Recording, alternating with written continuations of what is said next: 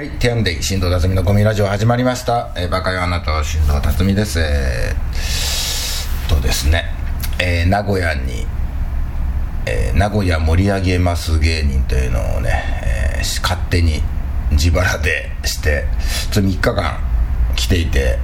無事1日目が終わりまして、えートークライブ4公演とラジオ1時間、まあ、計5時間ぐらいえー喋ったんですけど、まあ、ちょっとね声がね初日でちょっと枯れてしまっているというね。まあ普段だったら1日7公演とかやる時もあるんですけどなんか名古屋ということでちょっと気負ってしまったのがちょっと声を張り目で喋ってしまったような後々考えたら気がしてそれでちょっとちょっとペース配分を間違えたかなと思いまして。えっとまあちょっと分かりづらいんですけど、まあ普段新藤達のシャシャシャベルというのね中野440スタジオというところでね、まあ、キャパ30ぐらいのとこですか？やってんですけどなんかすごいそれに近い、えー名古屋、えーラビットというねところがありましてそこでちょっと4公演させていただいたんですけども、えーちょっと待ってね、えーどこ行ったかな？とですね、えーまあお客さんがねもう少ない時はもう2人ぐらいかなと思っていたんですが、えー名古屋芸人さんのご協力にもよより、4公演全て満席というありがたいですね本当に。これ調子に乗っていっぱい名古屋に来ると多分ガラガラになるんだろうなというのはねちょっとようすうす感じてますのでまあ運が良かったなってのが正確なところですかねまあ出待ちもね、あのーまあ普段そんな名古屋来ないっていうことで、まあ普段のライブよりはもう、ね、ちょっと多めの出待ち、多めって言っても知れてますよ。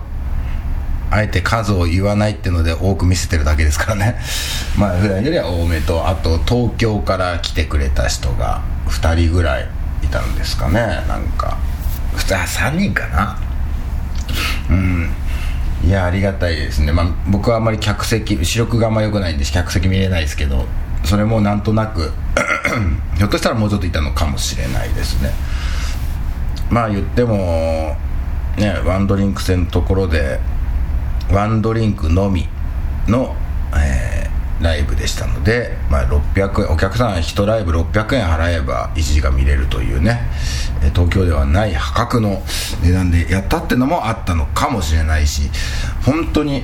えー、伏見駅ででしたっけ？その名古屋の隣にあるんですけど駅が。これ読み方間違ったらごめんなさいねこれ、えーで駅の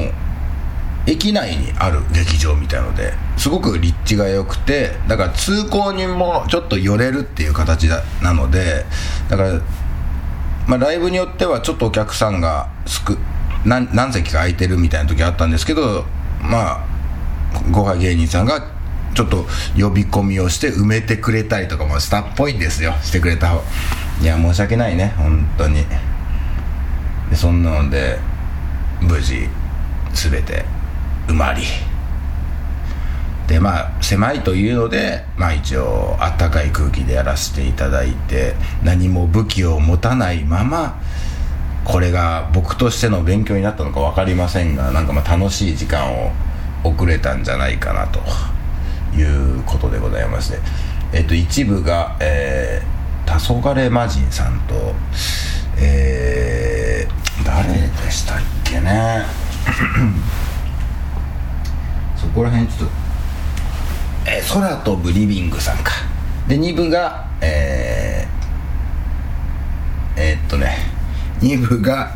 2部が誰だっけな。あの m 1準々決勝まで行ったガーベラガーデンか。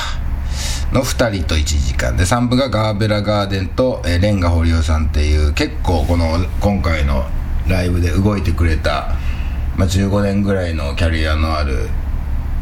芸人さんなんですけどそちら3人でまた違う角度の笑いの話をし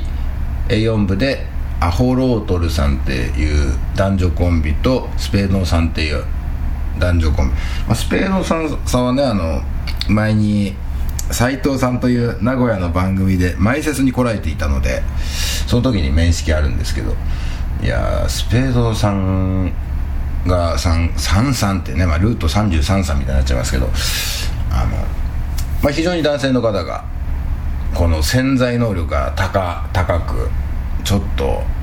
これはやるなと。これは東京でも戦えんじゃないかなっていう潜在能力を持ってる方で。まあアホロートルさんも、えー、独特の空気感があるのでまあここもちょっと安心のおけるすごくいい鳥を飾るにはいい2組だったからと。でその後にちょっとだけ打ち上げをして。まあそのね後にねあの僕のツイッターで「泊まるとこはありません」って書いてねまあお客さんの家でも行こうかと思ってたんですけどね。誰一人声かけてください。そりゃそうか。急にツイッターで「いや泊まるとこないです」っつって「え私んち泊まってください」って思うほどそのね人気はないですから。だから逆に渋いちょっとさ小金持ちの社長さんが「なんだ進藤君君泊まるとこないのかいじゃあちょっとうち空いてるから来なさいみたいなね。ジェントルマンの人が寄ってくることもなく。えー、芸人さんがねなんか引っ越しをするらしくてそれで引っ越し先の家がもうまだ引っ越し荷物を持ってってないと。家だけ借りてある状態で何も物がないですけどガラガラですけどそこで良ければっていうのもう絶妙に運が良くて。だから要するにその芸人さんはえー、赤松人生って人なんですけど今 2, 2部屋2つの家があるわけですね。前の家と新しく今度住もうと思う家と。その新しく住もうと思う方の家にちょっと今誰もいない状態であの1人で。僕がね済ましてすごいですよ。3部屋ありますよ。それを1人で使わせていただいて。風呂トイレも別ですからね。さすが名古屋。これで6万5000円ぐらいなんですよね。いやいいですね。いやでこ車で送ってくれて。でまあ。でまた次の日のね昼。まあ12時ぐらいからライブ今度はトークライブじゃなくてそのネネタライブの名古屋のえー、なんか入れ替え戦のライブと上のライブみたいのがありましてそちらの審査員をやらせてもらうということでまあもうちょっとまあ一応もう寝たのでも次の日なんですよ。だから今日これからそのライブに行くのであのー、迎えが来るんだろうなとは思いますけども。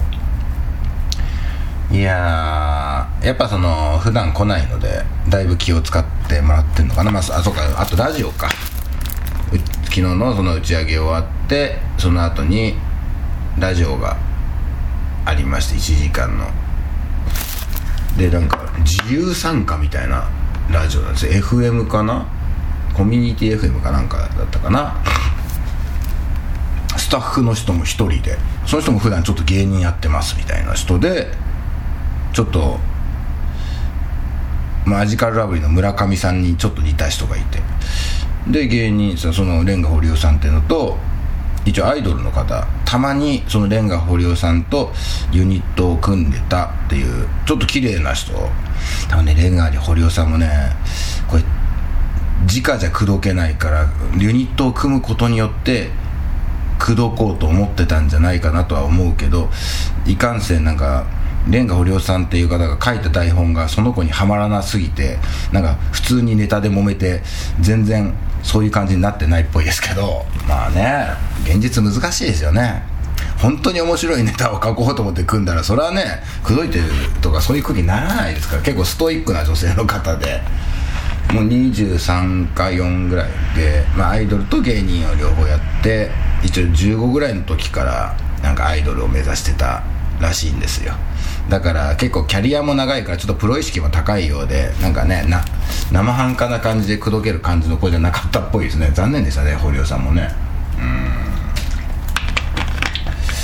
そこで1時間。そのなんか芸人の人がもう8人ぐらいいて外でなんか堀尾さんその女の人が10人ぐらいいたんですかね僕も入れて、まあ、スタッフいたら11人ぐらいいたのかな。でそれで喋るみたいな。なんかいいですね。みんなでワイワイ。本当は23人の時もあるらしいんですけど、まあ、この日は気を使ってみんな参加してくれて。いやなんかたくさんいるから一応。ね気を使って笑ってくれるじゃないですか。だからまあ勘違いしてあっという間に1時間過ぎて結構喋ってしまうっていうねなんかただの迷惑をかけてしまったかもしれません。まあでもねまあまあ和気あいあいとするのでいいのかななんてまあもう思って。いやだいぶね気を使っていただいて。いやいや今のところも楽しいですね。まあもちろんそんなあの儲けが一切出ないライブしかやってないであのラジオもノーギャラで出ましたので確かにこれは楽しいけどこれ連日出てたらただ餓死して終わるなっていうねのはありますけども。でもギャラとかうーんそりゃね金もらった方がいいかもしれないけど勝手に僕が来てるっていう手前と言ってもそんな出費もそんななく入れているっていうことで言ったらまあプラスなのかもしれないですね。いろんな芸人さんと喋れてるっていうのはやっぱななんかそのそれだけで価値があるものなのかななんてね。なんだろうね。東京にはないあったかさみたいのもでも言ってもだいぶ都会ですけどね。名古屋って言ったら大阪と東京の間ですからそんなにねなんか田舎感もないですよ。言うほど。でっかい道もあるし。で名古屋駅から歩いて行けるぐらいの時ぐらいの劇場なのでまあまあまあ都会ですよね。言っても。小さい小屋とか言ってもね。まあそのななんだっけな忘れちゃったけどそのラジオかなんかでラジオだったかな？あライブかな？なんかクラウドファンディングで名古屋のお笑いを盛り上げる時に一番若い女性とかその最先端の流行りをに敏感な人が多い街にちょっと劇場を作ろうかなんて話も今出ておりましてまあこれまあ作れればいいけどまあそうね。そこら辺も含めてねちょっと盛り上げますげえね勝手に来て勝手に盛り上げていく以上本当になんかもうちょっと行動もしないといけないのかななんてね思いますし。まあ誰にも頼まれてないんですけどね。まあでもその一緒の周りの芸人さんは盛り上げていきたいみたいな志で思ってるのに僕は参加してるだけという感じなんですけども。まあ面白かったんで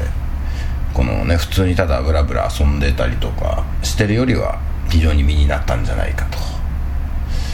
笑いの戦闘能力が上がってないかもしれない。だいぶ助けられましたんでね、うん、まあそんな感じでございましたかね、うん、ということでもうちょっとしたらねまた出ないといけないので。また追って報告したいと思います。以上新藤辰巳のゴミラジオでした。